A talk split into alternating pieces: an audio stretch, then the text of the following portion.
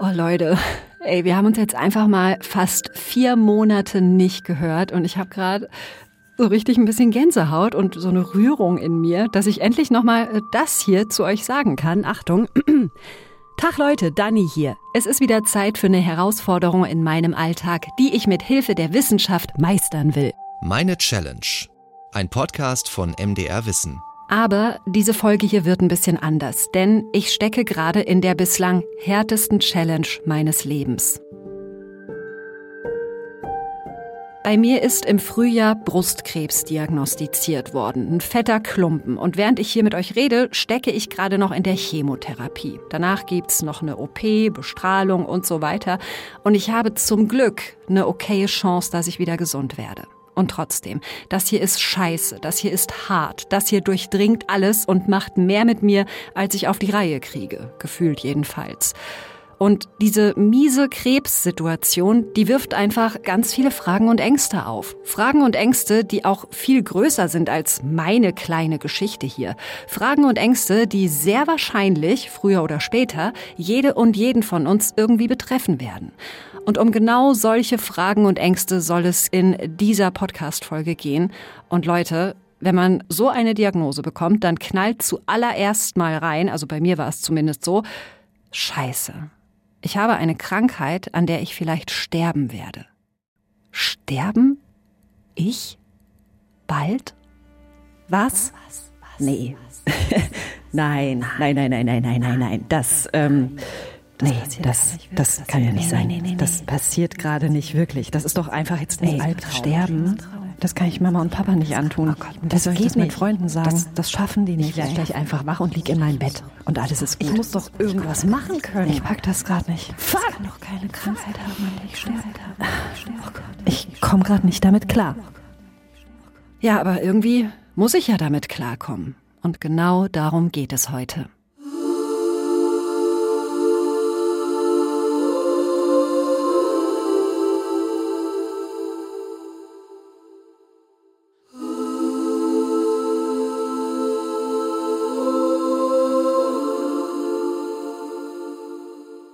Sprachnachricht von mir an eine Freundin aus dem Mai 2022, kurz vor der zweiten Runde Chemotherapie.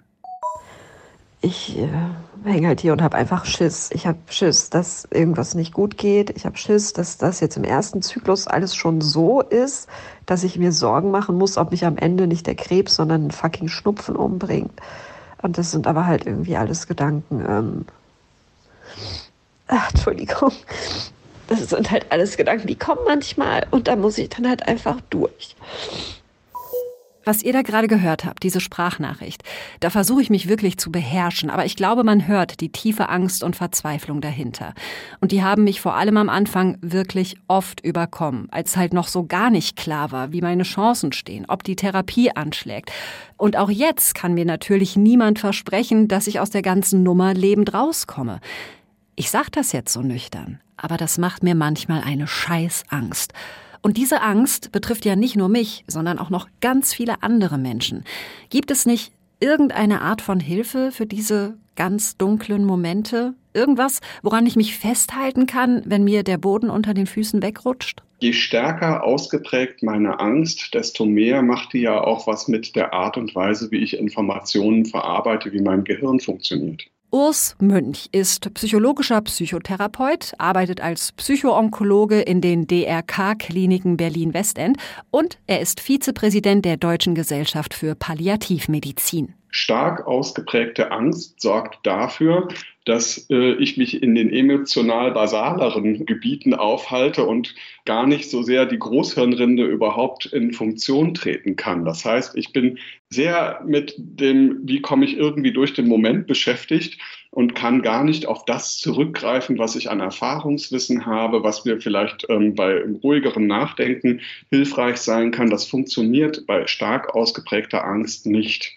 Ich kann weder gucken, was tut mir gut, noch kann ich wirklich gut Entscheidungen treffen oder Dinge abwägen, was ja in dem Moment alles ansteht, wenn ich erstmal in so einer Situation bin. Egal, ob es eine Erstdiagnose ist oder ob es jetzt darum geht, ähm, ich habe jetzt mit dem Fakt zurechtzukommen, dass die Zeit, die mir bleibt, sehr kurz ist. Was Urs Münch da beschreibt, das lässt sich auch neurowissenschaftlich beobachten. Wir haben verschiedene Regionen im Gehirn, die miteinander verbunden sind und oft gleichzeitig aktiv werden. Da ist zum Beispiel das Salienznetzwerk, unter anderem zuständig für Triebe und Gefühle, eben auch Angst. Und es gibt das Exekutivnetzwerk, das wir brauchen, um in so einer Situation rational denken und Lösungen finden zu können. So, das Problem an der ganzen Sache ist aber, wenn in einem dieser Netzwerke so richtig Alarm ist, dann laufen alle anderen Netzwerke nur noch auf Standby. Also wenn die Angst so richtig reinkickt und das Salienznetzwerk loslegt, dann ist erstmal nichts mehr mit klarem Denken. Denn so eine Nachricht, ja, du bist schlimm krank, du wirst vielleicht bald sterben, darauf sind wir nicht vorbereitet. Die schlimmen Dinge passieren immer nur den anderen, aber mir doch nicht. Und auf einmal bin ich in so einer Situation und dann funktioniert dieser Mechanismus nicht mehr. Das ist etwas, was Menschen zutiefst verunsichern kann, aber nicht muss. Da erlebe ich wirklich sehr unterschiedliche Reaktionen. Aber äh, für einen Teil derjenigen, die so ein, in so eine Diagnosestellungssituation kommen, kann das erstmal zutiefst verunsichernd sein und das Gefühl vermitteln, mir wird im Moment gerade erstmal der Boden unter den Füßen weggezogen. Manche Menschen werden zum Beispiel auch wütend. Andere sind erstaunlich lässig, weil sie vielleicht vorher schon so ein bisschen damit gerechnet haben, ja, weil sie vielleicht gemerkt haben, oh je, hier stimmt was nicht. Also so richtig eine Vorhersage, welche Emotion da wie reinknallt, kann man nicht treffen. Bei mir aber ist es vor allem die Angst, die mich fertig macht. Wie komme ich aus der wieder raus? Es ist ja jeder ein Stückchen anders, aber ich habe das auch gut machen können, dass ich eben auch schon mit Menschen zusammen gesungen habe ist jetzt vielleicht mein Fäbel, aber das äh, ist auch eine Sache, die sehr hilfreich sein kann. Das habe ich vor allen Dingen dann gemacht, wenn ich gemerkt habe, ich komme mit den anderen Dingen nicht so gut weiter. Als ich das höre, denke ich echt so, Entschuldigung, wie bitte? Aber ja, sagt Urs Münch, wenn einen die Angst ganz akut überrollt und lähmt, dann geht es erstmal einfach darum, das Gehirn wieder aus dieser Panik und Überforderung rauszuholen, wieder in Balance zu bringen. Zum Beispiel eben mit Singen. Was auch hilfreich sein kann, ist spazieren gehen. Und vielleicht auch mit jemandem nicht alleine, je nachdem wie mein Bedürfnis ist, sondern mit jemandem zusammen, die oder der aushält, auch mal Pausen im Reden zu haben oder auch mal miteinander schweigen zu können und geduldig zu sein. Denn, sagt Urs Münch, Spazierengehen fördert die Links-Rechts-Stimulation im Gehirn. Also jetzt ganz vereinfacht gesagt, beim Spazierengehen, ja, wo wir immer so linker Fuß, rechter Fuß, linker Fuß, rechter Fuß machen, da kommen unsere beiden Gehirnhälften wieder ein bisschen besser miteinander in Einklang. Und die ganze Kiste beruhigt sich einfach. Aber also es gibt eben auch durchaus Momente, wo Angst nicht einfach wegzumachen ist. Das ist ja vielleicht auch nochmal, gerade wenn jemand wirklich angesichts eines herannahenden Todes Sterbensangst hat, dann ist Trost auf eine angemessene Art und Weise was sehr hilfreich ist oder eben einfach präsent da sein und das mit diesen Menschen zusammen auszuhalten, was dieser oder diese gerade mir selbst nicht alleine aushalten kann. Also das sind Dinge, die dann auch in so einem Moment tragen können und in der Regel fluten Zustände auch wieder ab. Das flutet irgendwann ab. Und ähm, das gilt eben einfach, das dann einfach so auszuhalten, bis dann das dann weit ist. Ey, erinnert ihr euch noch, dass wir schon mal eine Folge über Angst gemacht haben? Da war es meine Challenge, meine Höhenangst zu überwinden. Und da hat das auch schon ein Psychologe gesagt, ja? Die Angst in akuten Situationen hört irgendwann auf. Der Körper hat ab einem gewissen Punkt einfach keine Panikreserven mehr übrig und beruhigt sich dann automatisch. Das finde ich immer noch eine wahnsinnig gute Info, an der ich mich so ein bisschen festhalten kann.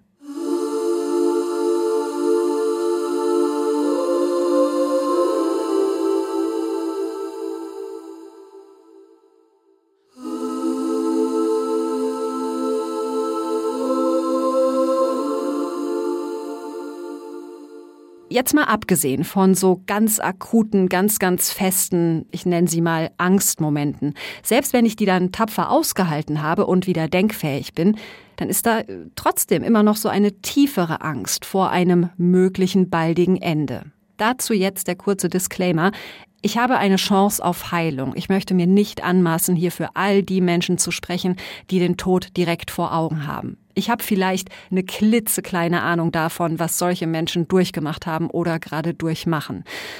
Aber für meine Verhältnisse war und bin ich gerade so nahe mit meinem eigenen Tod konfrontiert wie noch nie zuvor in meinem Leben. Ich habe einfach immer wieder eine Scheißangst. Und ich frage mich, liegt das vielleicht auch daran, dass ich erst 35 Jahre alt bin? Also wäre ich vielleicht lässiger drauf, wenn ich, keine Ahnung, schon 70 oder 80 wäre? So von wegen, naja, wird halt irgendwann Zeit? Ich würde es eher so formulieren, wenn Menschen mit sich ganz gut im Reinen sind und das Gefühl haben, ich habe mein Leben gelebt, dann erlebe ich häufig eine Gelassenheit.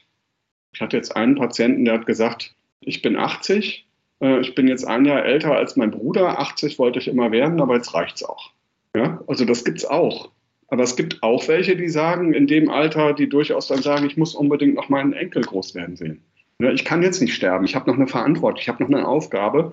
Äh, das gibt's auch. Ich muss dabei gerade voll an meine beiden Opas denken. Beide sind mit Anfang 80 nach relativ kurzer Krankheit gestorben und mein Eindruck war, das war auch für beide okay, ja? Und trotzdem waren sie super unterschiedlich unterwegs. Der eine war so, ach ja, ein paar Jahre mehr wären schon noch nett. Ich will aber vor allem noch eine fette, fette Party zu meinem 80. Geburtstag. Danach bin ich mit allem grundsätzlich fein. Und der andere war so, Oh, nee, mir reicht's eigentlich jetzt auch. Ich habe keinen Bock mehr. Ich warte hier eigentlich nur noch auf das Ende.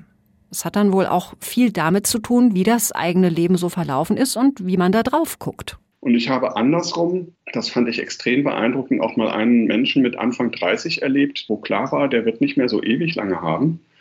Der ist mit 18 vollweise gewesen, weil seine Eltern da auch schon beide gestorben waren. Und äh, der kannte das gar nicht so viel anders und äh, zumindest aus dem engeren Umfeld. Und der hatte gesagt, ich bin froh, dass ich meine Kinder habe groß werden sehen bis jetzt.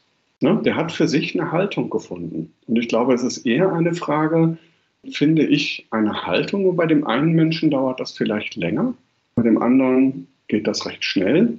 Und die kann natürlich hilfreich sein und durch so eine Situation tragen. Diese Geschichte ohne Scheiß, die geht mir seit dem Interview mit Urs Münch nicht mehr aus dem Kopf. Ich finde es unfassbar krass und beeindruckend, mit Anfang 30 so, ja, so gefasst auf den eigenen Tod zuzugehen. Davon bin ich hier meilenweit entfernt. Ich strampel da eher so richtig. Im Moment sterben ich? Nee, halt, stopp. Ich bin doch noch gar nicht fertig. Ich bin doch noch voll auf der Suche nach dem richtigen Leben. Ich habe noch so viele Fragen. Ich weiß noch gar nicht, was mich komplett erfüllt. Ich kann doch nicht sterben, ohne dass ich mein richtiges Leben gefunden habe und auch ein bisschen gelebt habe. Hallo. Ja, und solche Erkenntnisse von wegen, oh mein Gott, das ist doch jetzt noch gar nicht das richtige Leben gewesen. Solche Erkenntnisse tun irgendwie weh. Ja, das kann es. Auf der anderen Seite, wenn ich das nicht angucke, habe ich auch keine Chance zu schauen, wie gehe ich denn jetzt damit um. Bleibe ich in dieser Schmerzhaltung, dass ich sage, das tut einfach nur weh? Oder kann ich sagen, okay, ich habe mir vieles anders gewünscht, kann ich irgendwie eine Form von Frieden finden? Ne? Da sind wir schon auf einer sehr spirituellen, also je existenzieller, desto spiritueller. Ne?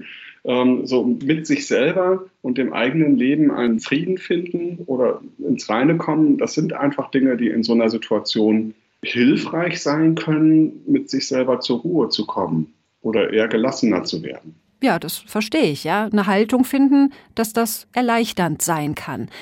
Aber da bin ich gerade noch nicht. Obwohl meine Diagnose schon ein paar Monate her ist und obwohl ich hoffentlich nicht demnächst an diesem Krebs sterben werde. Ich meine, guckt doch mal, was diese Frage mit euch macht. Hättet ihr eine Haltung parat, wenn ihr jetzt erfahren würdet, bald ist Ende? Also ich habe keine. Ich habe hier gefühlt nur Überforderung.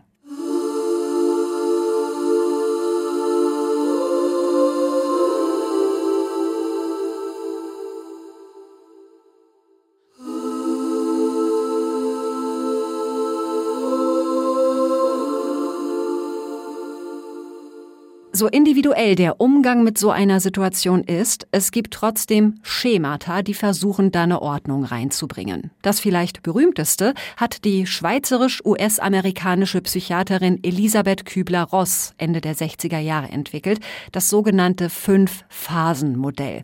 Das ist empirisch nicht belegt und es gilt heute, dass das auch alles gar nicht so klar trennbar ist und die Reihenfolge nicht in Stein gemeißelt ist und dass es eben bei jedem Menschen anders läuft. Aber es wird als mögliche Schablone zum damit arbeiten betrachtet. Und folgendermaßen sieht diese Schablone aus. Wenn wir erfahren, dass wir bald sterben, dann drücken wir das erstmal von uns weg, ja? Das ist Phase 1. Verdrängung und Verneinung. Manche Menschen ziehen sich da auch von anderen komplett zurück und isolieren sich richtig. Dann kommt Phase 2. Wut. Der Klassiker, ne? Warum ich? Das ist nicht fair. Phase Nummer drei, Verhandlung. Sowas wie abends im Bett liegen und zu einer höheren Macht oder vielleicht auch zu sich selbst sagen, scheiße, wenn ich das hier überlebe, dann werde ich alles anders machen, dann werde ich ein besserer Mensch. Dann kommt die vierte Phase, Depression, also tiefe Traurigkeit und Verzweiflung. Und Phase 5, Akzeptanz. Man nimmt es irgendwann hin.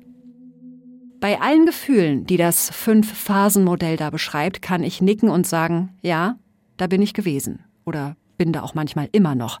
Und ich merke, dass mir das hilft, dass dieses Wissen eine Struktur bringt in das, was ich gerade erlebe. Ist das also vielleicht eine Lösung für diese Todesangst-Challenge? Einfach ganz viel Wissen sammeln und so besser klarkommen damit, dass mir irgendwann, ja, das hier passiert? Also wenn Sie sehr schwach sind am Lebensende, äh, wenn Sie im Sterbebett liegen und nur noch ganz schwach atmen, dann wird irgendwann der Moment kommen, an dem Sie ausatmen und dann folgt auf dieses Ausatmen zum ersten Mal in Ihrem Leben kein Einatmen mehr. Roland Schulz ist Journalist und Autor. Er arbeitet für das Süddeutsche Zeitung Magazin und hat ein Buch über den Tod geschrieben. So sterben wir, heißt es, und ist ein richtiger Rundumschlag vom medizinischen über das philosophische bis hin zur Bürokratie. Ich habe dieses Buch vor ein paar Jahren schon gelesen und jetzt, wo dieses Thema nochmal anders in mein Leben gecrashed ist, habe ich mich mit ihm zusammengeschaltet. Also Herr Schulz, hit me, füttern Sie mich mit Wissen, damit ich besser klarkomme. In der Regel ist es so, dass ein Mensch, der in hohem Alter gebeugt von einer Vielzahl von Krankheiten oder Krankheitssymptomen heraus, wenn der stirbt, ähm, dass der ähm, einen gewissen Prozess durchläuft. Und zwar einen Prozess, der sich unter Umständen äh, ankündigt schon zwei, drei Wochen ähm, vor dem eigentlichen Tod dann, wenn Menschen zum Beispiel aufhören ähm, zu essen oder ein paar Tage vor dem Tod. Sie hören einfach auf zu essen was ein großer Einschnitt ist für Angehörige, weil Essen und Essen zubereiten natürlich ein großes Symbol von Liebe und Zuneigung ist.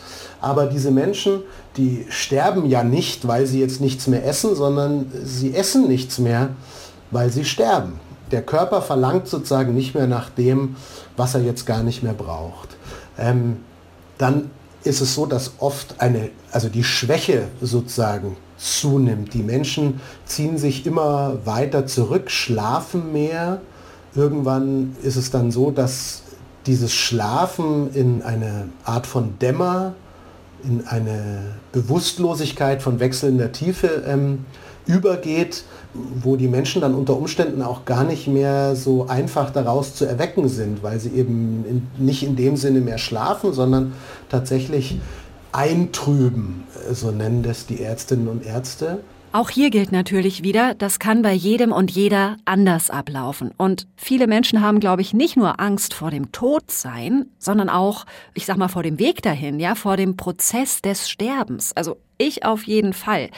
Aber die Palliativmedizin macht uns das Sterben heute so, ich sage jetzt mal, so leicht in Anführungsstrichen wie möglich. Im Sinne von, es gibt viele Möglichkeiten, dass wir weniger Schmerzen haben müssen. Oder es kann am Lebensende zu so einem Gefühl kommen, Hilfe, ich ersticke. Das ist eine Vorstellung, die mir mega Angst macht. Aber auch da lässt sich in vielen Fällen medikamentös einiges abmildern. Ich finde, dieses Wissen ist schon mal sehr beruhigend.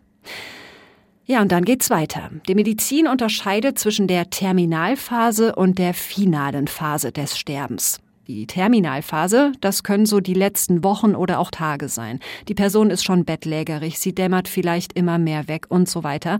Und in der finalen Phase, das wiederum sind dann meist die letzten Tage oder die letzten Stunden, da geht es dann los, dass die Organe nach und nach ihre Funktion einstellen. Dann ähm, wird der Körper anfangen, ähm, sozusagen das Blut ähm, auf die entscheidenden Organe zu konzentrieren. Das heißt, es kann sein, dass dann plötzlich an den Fingernägeln oder an den Fingerspitzen sozusagen es ein bisschen blau wird, weil das Blut sozusagen vor allen Dingen im Kern des Körpers gebraucht wird und die Menschen zentralisieren, das ist der Fachbegriff da. Ähm, dann äh, wird die Atmung unter Umständen flacher und die Sinne schwinden, wobei das auch ganz, ganz vorsichtig zu betrachten ist, weil wir es ja nicht genau wissen. Also es gibt keine Studien des Sterbens von Sterbenden. Ja? Also alles, was ich jetzt erzähle, ist sozusagen Beobachtung und ähm, Erfahrung von Menschen, die am Sterbebett standen, aber nicht im Sterbebett lagen. Und äh, da ist es aber so, dass man weiß ziemlich sicher, dass ähm, zum Beispiel das Gehör oder auch der Tastsinn sozusagen ganz, ganz lange erhalten bleibt. Also unter Umständen ein Mensch, der in diesem Dämmerzustand ist, trotzdem noch hört, was Menschen an seiner Seite sagen oder zum Beispiel spürt, wenn Menschen über seinen Arm streichen oder über seine Hand. Also das ist sowas von notiert für den Fall, dass ich mal einen Menschen in den Tod begleite. Der oder die hört und fühlt mich sehr wahrscheinlich noch, auch wenn es auf mich vielleicht nicht so wirkt. Und auch für mich selbst, für mein eigenes Sterben, ist das eine sehr tröstliche Vorstellung, ja, dass dann Menschen da sind und dass ich das auch mitkriegen werde.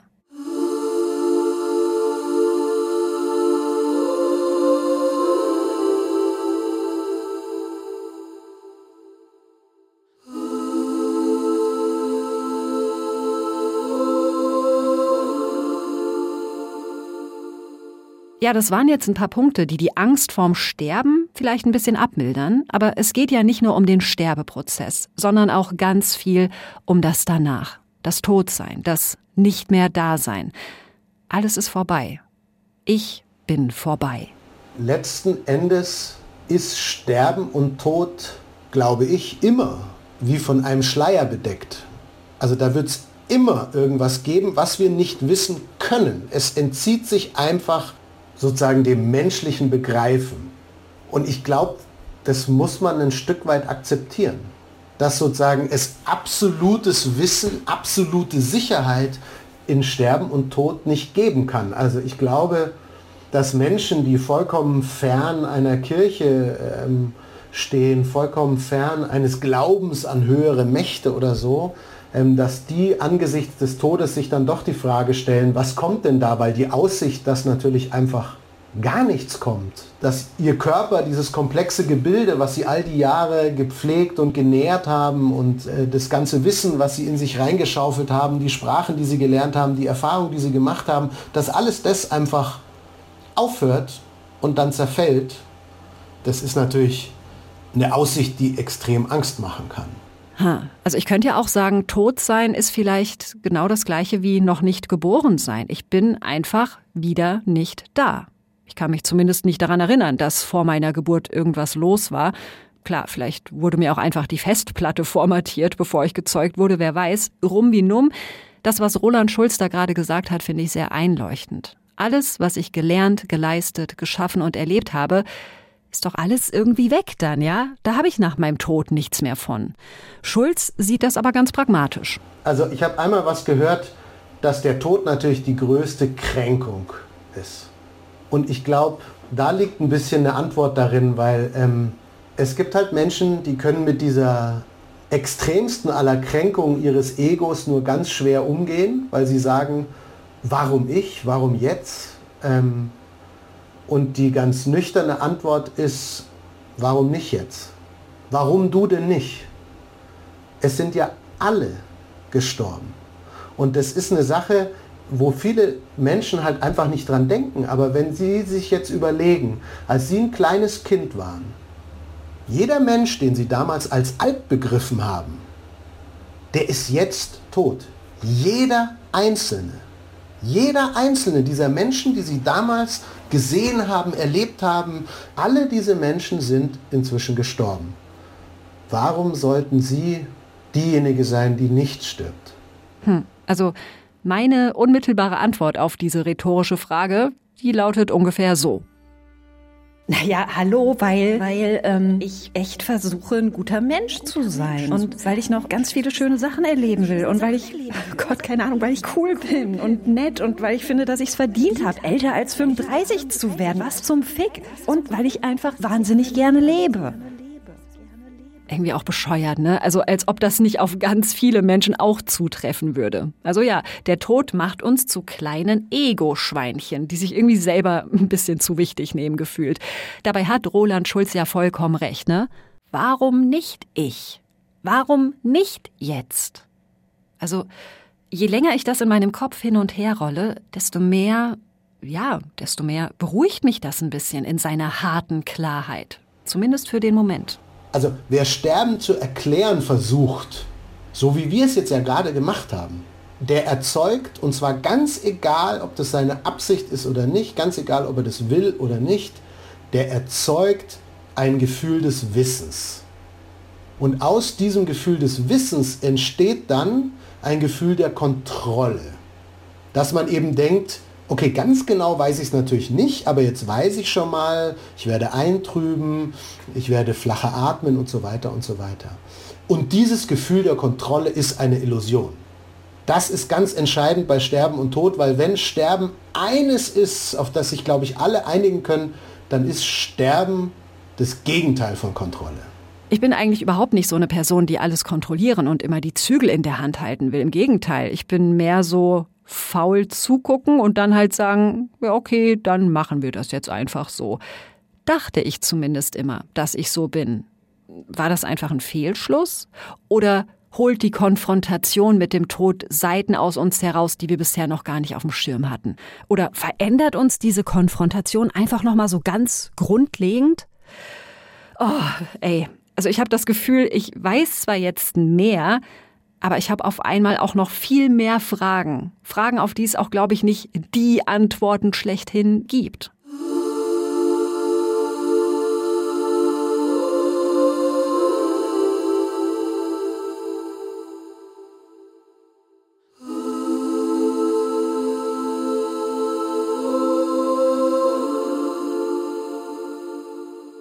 Hier nochmal ein Ausschnitt aus einer Nachricht, die ich neulich an einen Freund geschrieben habe. Manchmal habe ich so viel Angst, dass ich nicht aufhören kann zu weinen und denke, dass ich hier und jetzt einfach auseinanderfalle. Aber ja, am Ende werde ich das alles einfach irgendwie aushalten, aushalten müssen. Das ist schon echt ein Wunder, wie der Kopf sich auch an mieseste Aussichten und Krebsdiagnosen einfach irgendwann gewöhnt, wie Katastrophen zum Alltag werden. Diese Nachricht zeigt, finde ich, da ist schon was passiert bei mir in meinem Umgang mit dem Thema Tod. Und früher dachte ich immer, wenn ich mal so eine ganz schlimme Diagnose kriege, ey, ich gehe komplett krachen, ich drehe durch, das kann doch kein Mensch aushalten. Ja, und jetzt? Also, ich weiß, wie gesagt, nicht, wie es wäre, wenn ich wüsste, ich sterbe bald an der Scheiße hier, unausweichlich. Aber Stand jetzt schlage ich mich halbwegs wacker. Und das überrascht mich selbst. Also ich würde sagen, manche Menschen werden auch wahnsinnig. Aber ja, im Normalfall äh, würde ich Ihnen recht geben, dass wir damit eigentlich überraschenderweise sehr gut klarkommen. Simon Schindler ist Sozialpsychologe und wissenschaftlicher Mitarbeiter an der Leuphana Universität Lüneburg. Jetzt muss man ja überlegen, wir sind ein biologischer Organismus, der ja irgendwie ähm, einen Selbsterhaltungstrieb hat. Das heißt, der will ja funktionieren. Das ist eine evolutionäre Perspektive. Und das heißt, wenn wir jetzt die ganze Zeit nur in Angst leben würden, wären wir ja nicht funktionsfähig. Ne? Wir würden die ganze Zeit nur kauern und äh, nur aufpassen, was passiert. Das heißt, wir werden in unseren Funktionen deutlich eingeschränkt und es ist nicht adaptiv. So die Annahme, äh, die man treffen kann, ist, dass es sehr adaptiv ist, gesund damit umzugehen. Deswegen können wir sagen, haben wir diverse Schutzmechanismen entwickelt, dass wir weitestgehend gut funktionieren können. Also nicht irre werden und nicht wahnsinnig werden. Ja. Und Simon Schindler forscht unter anderem dazu, was die Gewissheit des Todes mit uns macht. Und zwar nicht oder nicht nur, wenn wir damit akut konfrontiert sind, sondern auch generell. Also ich meine, auch vor meiner Krebsdiagnose habe ich natürlich immer mal wieder an meinen eigenen Tod gedacht. Seltener als jetzt und irgendwie auch mit einer schwächeren Art von Angst. Aber die Gewissheit, dass wir alle irgendwann sterben, die ist doch halt einfach da und kommt schon, Leute. Manchmal drängt die sich einfach ganz unvermittelt in unsere Gedanken und macht sich da breit. Und das ist einfach nicht angenehm, oder? Und obwohl es ja keine existenziellere Bedrohung gibt als den Tod, drehen wir trotz dieser Angst nicht durch. Warum? Wie schaffen wir das? Ein Erklärungsansatz dafür ist die Terrormanagement-Theorie. Die wurde Ende der 80er Jahre publiziert, ist tausendfach in Studien analysiert und getestet worden und sie erklärt, dass unsere Psyche eine Art Angstpuffer baut zwischen uns und den Tod. Und der besteht aus zwei Komponenten. Zum einen ist es das Weltbild, das wir haben. Ja, das ist stark kulturell geprägt, also nennen das in der Literatur das kulturelles Weltbild genannt. Und das andere ist eben der Glaube, dass wir auch einen wertvollen Beitrag zu diesem Weltbild leisten. Na? Also man kann das jetzt ganz plastisch machen. Äh, sagen, okay, ich, ich glaube jetzt an eine bestimmte Religion, ich glaube jetzt an Jesus Christus, ich glaube an Gott, ja. Und dann ist aber auch wichtig, dass ich regelmäßig in die Kirche gehe oder auch bete oder stellen. Also das ist mein eigener Beitrag, um dann eben diese Wertschätzung innerhalb dieses Weltbilds zu erfahren. Also zum einen das Weltbild und das andere ist eben der Beitrag, der mich dann eben wertig fühlen lässt, in dem das, das, das Universum quasi auch mit Sinn äh, und Struktur ausstattet. Ne? Und dass ich da dann eben mich aufgehoben fühlen, geborgen fühle und dementsprechend mit dem Tod umgehen kann. Das heißt, wir suchen nach etwas, das größer ist als wir selbst, etwas Sinnstiftendes, das unser eigenes Leben überdauert, etwas, das von uns übrig bleibt. In der Forschung wird das symbolische Unsterblichkeit genannt. Und das geht weit über Religion hinaus. Als ich angefangen habe, zu der Theorie zu forschen, habe ich überall, alles, was die Menschen gemacht haben, habe ich quasi gedacht, ja, ihr wisst es nicht, aber eigentlich geht es um darum, mit dem Tod umzugehen. Ob ich jetzt einkaufen gehe und äh, weil Klamotten äh, oder Geld verdienen, weil Geld an sich ja auch ein wichtiger kultureller äh, Wert ist, kann es auch ähm, gut sein, einfach zu sagen, ich verdiene einfach so viel Geld wie geht. Ne, auch das kann eine Strategie sein, ähm, mit dem Tod umzugehen. Also die Theorie hat hier keine wirklichen Grenzen. Simon Schindler und ich sammeln noch weitere Beispiele im Gespräch. Kinderkriegen, Buchschreiben, politischer Aktivismus, Ernährung. Ja, dass ich zum Beispiel sage, ich esse nur vegan, ich will nachhaltig leben und damit folge ich einem Bild, wie ich mir die Welt wünsche. Ein Bild, an dem ich aktiv arbeiten kann und das ich mit anderen teilen kann. Das ist auch ein ganz wichtiger Punkt. Sodass ich insgesamt sagen kann, ich habe alles dafür getan, gemäß meinem Weltbild, einen positiven Fußabdruck bei meinen Mitmenschen und in der Welt zu hinterlassen. Weil was am sinnvollsten ist für einen guten äh, Angstpuffer, ist ein ganz klares Weltbild, das ganz klar zeigt, so ist es und nicht anders. Das funktioniert für uns, ne? Aber, und das immer bei der Kehrseite der Medaille, dass solche dogmatischen Weltbilder einfach auch ein extremes Konfliktpotenzial bergen. Wir lassen unsere Weltbilder nämlich extrem ungern los. Na klar, sie sollen uns ja auch vor der Todesangst bewahren. Und so testet man das eben, so man stellt Hypothesen auf, die aus der Theorie abgeleitet werden. Und eine bekannte beziehungsweise die berühmteste und beste untersuchte Hypothese ist äh, die Mortalitätssalienz-Hypothese. Das heißt, ähm, wenn man die Leute mit dem Tod, mit ihrem eigenen Tod konfrontiert, dann steigt die Motivation, das eigene Weltbild zu verteidigen und nach Selbstwert zu streben. Und alles, was das eigene Weltbild angreift, finde ich unter Immortalitätsscience, wenn ich an den Tod gedacht habe, scheiße. Und alles, was das eigene Weltbild unterstützt, finde ich toll. Im Angesicht des Todes versteifen wir uns also auf unsere Überzeugungen, denn wenn die angegriffen werden, dann geht mir meine symbolische Unsterblichkeit flöten und ich bin knallhart mit meinem Tod konfrontiert und drehe vielleicht durch sagt die Terrormanagement-Theorie. Und erklärt damit auch andere psychologische Phänomene. Das Streben nach kognitiver Konsonanz und das Vermeiden kognitiver Dissonanz. Also eben, ich bevorzuge Infos und Input, die mir in den Kram passen und glaube die eher und mache im Gegenzug Inhalte klein, die meinen Auffassungen widersprechen. Ja, und so vertiefen sich dann im schlimmsten Fall die Gräben zwischen Menschen. Oh Mann, ey.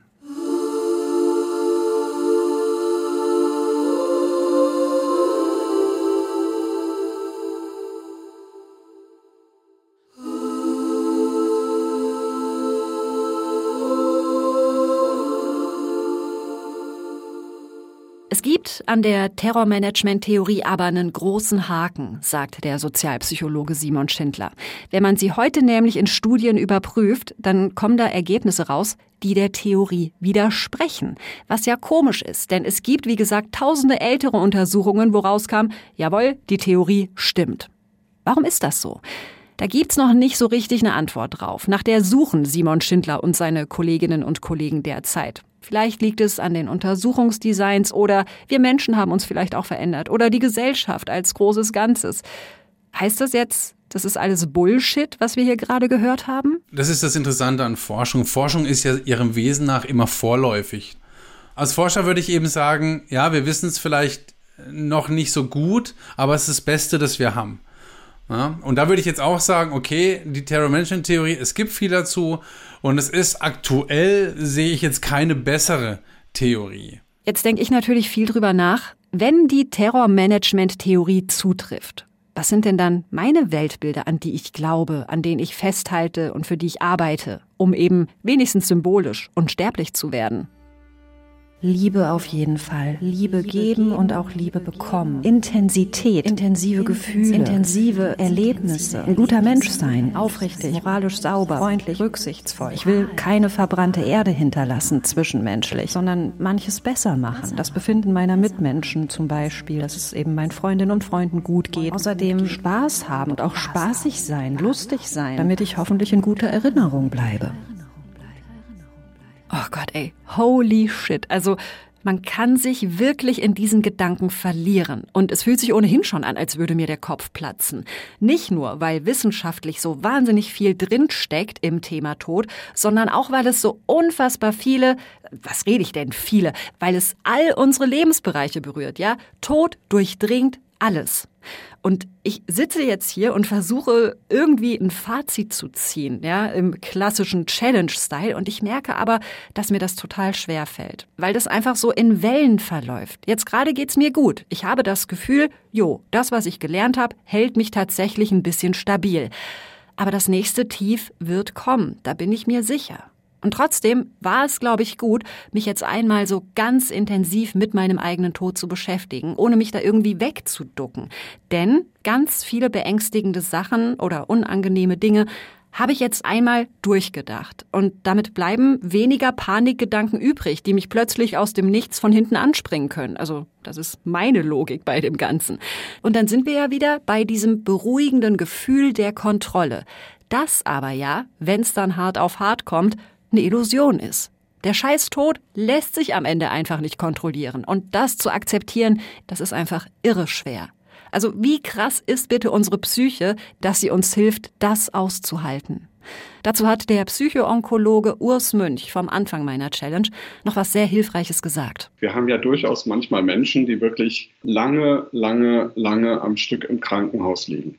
Und diese haben noch nicht mal unbedingt eine Krankheit, an der sie sterben aber ohne dass sie wirklich einfach Licht am Horizont sehen. Und aber auch bei den Schwerkranken, wenn die vorher immer wüssten, was auf sie zukommt, dann hätten die gesagt, will ich alles gar nicht haben. Und es gibt vereinzelt Menschen, die zerbrechen daran, sagt Münch. Es gibt an diesen Punkten ein gewisses Suizidrisiko, dass Menschen also sagen, das packe ich nicht, das will ich nicht, ich mache Schluss.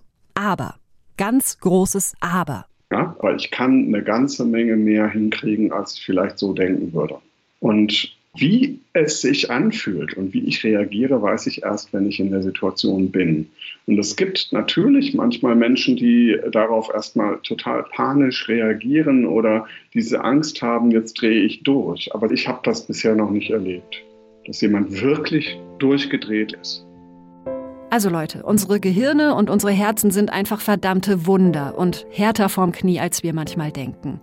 Und selbst wenn wir aus Angst vor dem Tod weinen und schreien und verzweifeln, das ist doch irgendwie auch gut so, oder? Das zeigt uns doch, wie viel uns unser Leben wert ist, wie schön wir es finden und dass wir es auf gar keinen Fall loslassen wollen. Also ich hoffe so sehr, dass ich noch ganz viele Jahre vor mir habe und ich merke jetzt, was ich noch alles erleben will und dass ich noch lange nicht fertig bin. Und so bitter das jetzt klingt, ich weiß nicht, ob mir das ohne diese Krebserkrankung so deutlich geworden wäre. Das war meine Challenge zum Thema Todesangst. Diese Folge habe ich gemacht zusammen mit Thomas Jehn und Carsten Möbius. Ihr hört mich hier erstmal noch unregelmäßig in der nächsten Zeit, bis ich mit der Therapie durch und wieder fit bin. Bis dahin übernehmen Max, Maike und Josi die Challenges. Und zwischendurch melde ich mich aber immer mal wieder, denn diese Todesangstfolge hier, die war der Auftakt einer Reihe von Folgen, die ich in losen Abständen machen werde, rund um die Themen Krankheit, Leben und Tod. Weil ich da ja nun mal mittendrin stecke gerade, ne? Wie kann man Menschen trösten, die eine schlimme Diagnose kriegen? Was macht das mit einem, wenn man so eine Nachricht bekommt? Oder auch, kann ich mein Leben so leben, als wäre jeder Tag der letzte? Ist das am Ende die Lösung? Und wird man damit wirklich glücklicher? Ist das überhaupt praktikabel? Ja, also es stehen jede Menge große Fragen auf der Liste und ich würde sagen, wir hören uns auf challenge.mdr.de, in der ARD Audiothek, auf Spotify, bei Apple Podcasts und überall sonst im Podcast-Universum. Und schreiben könnt ihr uns natürlich auch, wenn ihr Lob habt, Kritik, Nachfragen, gerne her damit an challenge.mdr.de. Und ich sag bis bald. Ich freue mich sehr drauf.